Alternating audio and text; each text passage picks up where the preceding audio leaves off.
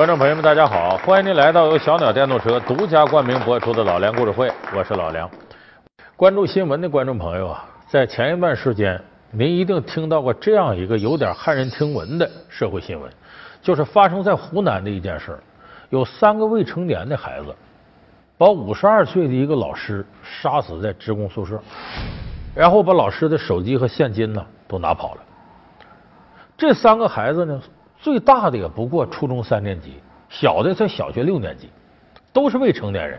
那么这三个孩子都处在成长发育期，所以有很多专家借助这个新闻进一步呼吁说，大家要关注青少年的心理健康问题。其实这个青少年心理健康问题啊，不是说咱们现在社会复杂了这才有，中国古代一样有青少年心理健康问题，只不过那个时候呢，这个也不是法治社会。出了这样极端的事呢，也没多少人从这角度分析。可是，在中国古代有这么一类青少年，你要如果不管他心理问题，那可坏了。什么呢？皇帝，大多数皇帝呢，登基的时候往往是青少年，不谙世事。如果他的心理健康出现问题，坏了。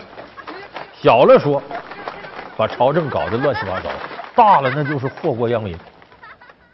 那么，中国历史上不是没有这样的皇帝。今天咱们就给大伙说一个青少年时期心理健康出现重大问题的皇帝，他就是明朝出了名的木匠皇帝，哎，天启皇帝朱由校。文盲木匠只会看戏，居然也能当皇帝？少年皇帝青年早逝，什么原因让他一生来不及长大？后妈的放纵，大臣的逼迫，本是个天才，却成了失败者。老梁故事会，长不大的天启皇。这个朱由校呢，是万历皇帝的亲孙子，也是万历皇帝呢提前指定的皇太孙。哎，说白了，他就是未来的皇帝。但是呢，他的母亲呢死的比较早，这样呢，他爸爸呢就把他呢交给一个侍妾来抚养。